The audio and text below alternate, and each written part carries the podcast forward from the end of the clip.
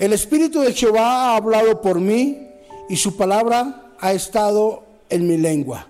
Segunda de Samuel capítulo 23, versículo número 2. Hoy hablaremos sobre una vida para Dios.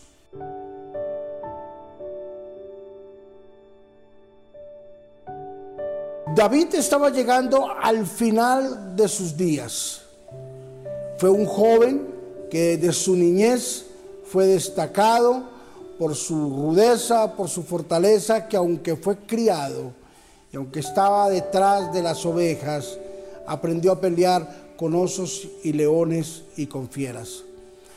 Y luego de que estuvo ya en la posición como rey, llevó a Israel a tener grandes victorias en grandes batallas, grandes logros. Ahora está al final de sus días. Y David sin duda alguna tenía que recordar por donde había pasado y todas las cosas que había obtenido. Y fue ahí cuando logró reconocer y entender de que Jehová Dios es mi roca y mi fortaleza, mi refugio, que en Él confiaré. Después de una larga experiencia con Dios, después de un arduo trabajo, David reconoció públicamente, aunque lo había hecho también anteriormente, pero fue su mensaje final para toda la gente. Jehová es mi roca, mi fortaleza, mi refugio, mi Dios en quien confiaré, en donde no temeré lo que pueda hacer el hombre. No temeré lo por venir. Jehová Dios es mi roca y mi fortaleza. Hoy quiero instarte para que coloques todas tus fuerzas, tu confianza en el Rey de Reyes, en el Señor de Señores. Dios no te va a defraudar, querido hermano, querido amigo. Dios no te va a defraudar. Él sacará avante tu causa. Él levantará banderas de paz.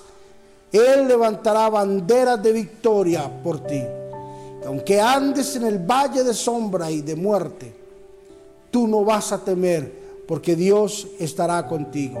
¿Sabes por qué? Porque siempre hemos colocado nuestra vida en las manos de Dios. Hemos vivido una vida para Dios. Y Dios no nos va a dejar avergonzados, queridos.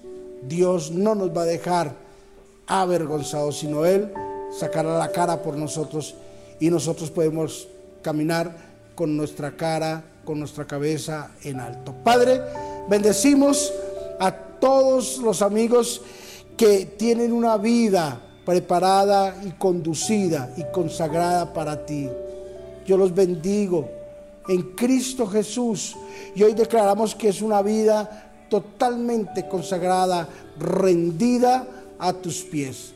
Bendícenos de una forma sobrenatural, Señor, que quedemos sorprendidos aún nosotros mismos de lo porvenir y de lo que ha llegado en estos momentos. Señor, hoy consagramos nuestra vida para ti, consagramos todo lo que tenemos, nuestra casa, nuestro negocio, nuestra empresa, nuestro ministerio, nuestra familia, nuestros hijos, nuestro cónyuge, Señor, todo hoy lo consagramos para la gloria y para la honra de tu nombre. En Cristo Jesús, amén y amén. Una vida para Dios puede ser y llegará a ser lo mejor que nos haya pasado. Bendiciones.